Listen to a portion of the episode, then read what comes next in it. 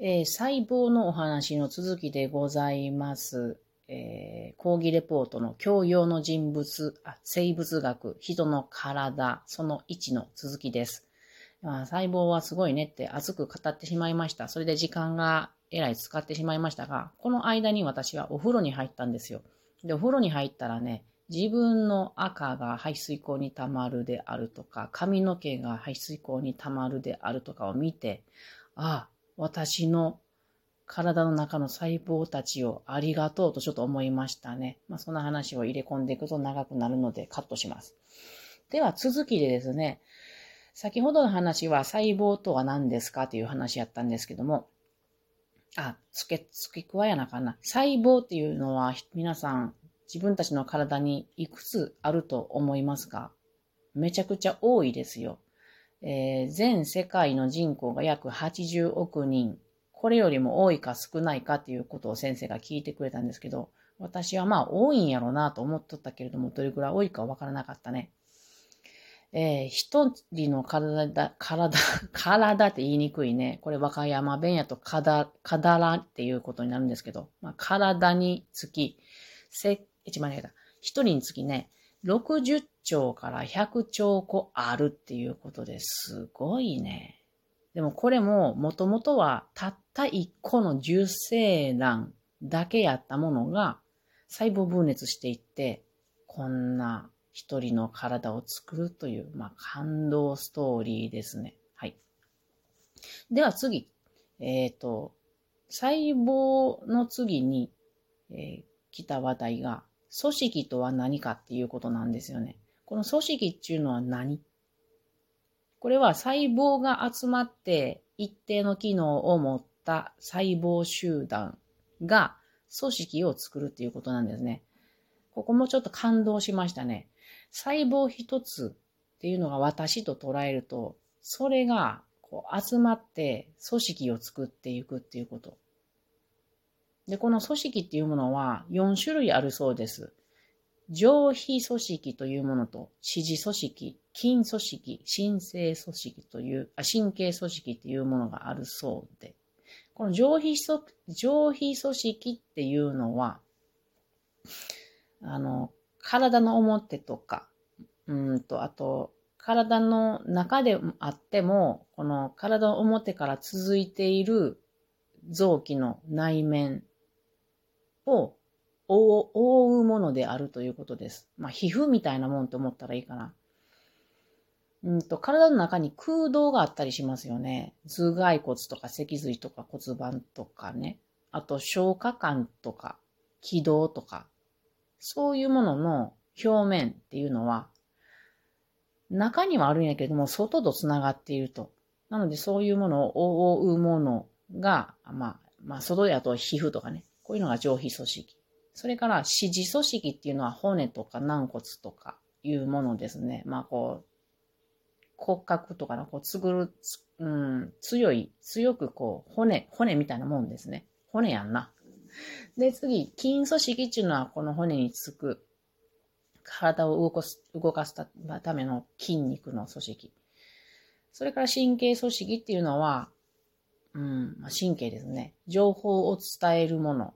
ニューロンっていうのが、ね、昔習いましたか？私習った記憶、かすかにありますね。ニューロンとそれを補助するものからできているそうですけども、この人のこう、考えることとか動くこととか、これ全部体の中を電気が走って、でも隅々までこう脳から情報を伝える。これがすごい勢いで走っているっていうものなんですね。不思議ですね、これ。ちょっと神経組織のことを聞きましたけれども、あの、ニューロンというものから、なんやろな、あの、樹状突起という、まま、またこれ樹状というのは木の状態やけど、木の根っこみたいなものがひょろっとこう、人手みたいな形で出てて、それが、あの、電気をつ、電気を通じてなのかなまあ、情報を送るそうですね。で、シナプスというものがあって、隣の細胞にくっつくな、くっつくかくっつかないし、で伝わってきた刺激を隣へ伝えてるっていうのが、これがすごい不思議やなと思いました。くっついてないのに伝えられるっていうのが、なんか、どうやってやるのかなって思いますね。うん、ここちょっと知りたいところですね。神経細胞っていうのは長くても1メートルって先生言ってたけど、1メートルあったらめっちゃ長いなと。この体の中に1メートルあるんかと思うと長いなと思いましたね。でも切れるから1メートルやと。なのでリレーをしてね、そうやってリレーをして情報を伝えていくということだそうですね。うん。体はね、あのスマホみたいにね、あの電波で飛ばすっていうわけじゃなくて、あくまでも保守的にこう優先回路でやってるということでそうです。そうです。神経を使って伝えたり、あとホルモンを使ってね、ホルモンという液体を使って伝えてるそうです。で、次。えー、細胞で次組織ときて、次は臓器ですね。臓器はどんなものっていうことなんですけど、これはこの細胞が集まった組織というものがまた集まって一定の機能を持った臓器を作るっていうことだそうです。でこの臓器は人の体では主に大きく2つに分けられるそうです。1つは実質性臓器ってまた難しいこと言ってるけど、まあ、簡単に言うと、あの臓器全体が組織で詰まっていて、こう中に間がな、空所っていうのは、あの隙がないようになっているものが、これね、例えば肝臓、肺、腎臓だそうですけど、私、肺って穴開いてると思ってたけど、埋まってるんやね。ちょっとびっくらこいた。で、もう一つは、肝空性臓器といって、まあ、中空のものです。あの、管状のものの臓器。例えば、あの、内側を何かが通るというものですね。例えば、小腸であるとか、気管であるとか、尿管であるものが、えー、主な二つの臓器ということです。で、最後にね、えー、臓器の次に、まあ、人の体の中でこの臓器はどのように並んでますかっていう、これはもうシステムのお話でございますね。あの、K っていうそうです。何々系っていう。で、これは関連する臓器の塊が強調して、この一定の機能を持つシステム K となるそうです。これがね、10個ある。うんとね、骨系、骨ですね。これささ、体を支える役割。えー、頭蓋骨とかね。で、あと筋系ですね。これはまあ筋、筋肉のものですね。骨格筋って400個ほどあるそうですね。で、あの、消化器系。これは食べ物を摂取して消化して栄養分を吸収するものですね。食道、胃、肝臓などですね。で、呼吸器系ですね。これ酸素を取り入れて CO2 を排出すると。で、筆尿器系、老廃物とか有害な物質を尿として排泄、排泄、排出する。水に溶かして出すっていうことですね。これ心臓。で、生殖器系。この生殖器系だけはですね、あの、他の系と違うところは、命に関係ないっていうところで違うんですよね。うん、子孫を作るためにだけに必要である。なので、精巣とか卵巣とか子宮とかですね。で、脈関係、これは血液とリンパを運ぶっていうことですね。栄養などを血液に溶かすっていうことなんですよね。で、先生言ってたのが血が、なんか、なんか切ってこう血が出てる時っていうのは血しか思わんけれども、近くのリンパも必ず切っているっていうことです。で、このリンパの役割っていうのが、この末梢の、うーんと、何やったっけな忘れたな。下水道っていうことですね。あの、上水道があの血液としたら下水道がリンパっていうことで。なのでリンパが詰まったら組織に水が溜まって風臭となるということなんでね。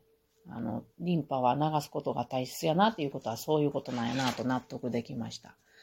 で、内分泌系っていうのもありますね。これは、あの、ホルモン、液体状なんですけども、これによって体の機能を、えー、調整するもので、下垂体とか、あと、甲状腺、副腎などですね。それから感覚器系、これは外側の情報を感知するもの。眼球であるとか、えっ、ー、と、下牛耳にあるんやっけ？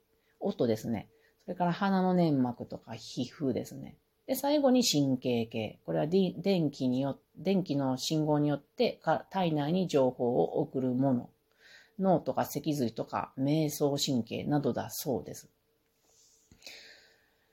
まあ人間の体って一つ一つの細胞が集まって、職人みたいな細胞が集まって、それが組織になって、それがあの、な、臓器になって、それが形になるっていう、こういう段階を得てるということでね、私な、すごいなと思いましたね。一人一人、一つ一つが、プロ、プロ意識で頑張っている。で、このすべての経営が強調して、一つの答えを作っている。それが私たちであるっていうことなんですよね。なんか感動ストーリーじゃないですか。うーん。なので、えっ、ー、と、小さいところから言うと、細胞、組織、器官、器官系個体ってなるんやけども、細胞の前もね、細胞を見ていくと、細胞は分子でできている。で、分子というものは原子でできているので、でも分子、原子っていうのは、ここは化学だねっていうことで、先生がおっしゃってました。で、私ね、細胞がなんか愛しくなってきたんですよ。自分一人なんやけれども、あの、つまり私は DNA として母と父からもらってる。その母と父も、えっ、ー、と、母と父、母と父からもらってる。で、その人たちも母と父からもらってきてるもの。それが私の体にこの全世界の人口80億人なんか全然少ないぐらい60兆から100兆個の細胞でなんか自分が形作られていると思うとね、なんかね、あの、親が亡くなってしまっても自分というものの中に確実に生きているんだと思うとなんかちょっと温かい安心した気持ちになりますね。確実に生きている。生きてくれている。なのでちょっと細胞に感謝したいなと思うのと、働く細胞という漫画を見てみたいと思って図書館で予約しました。皆さんも働く細胞を読んでみてください。それでは皆さんまたね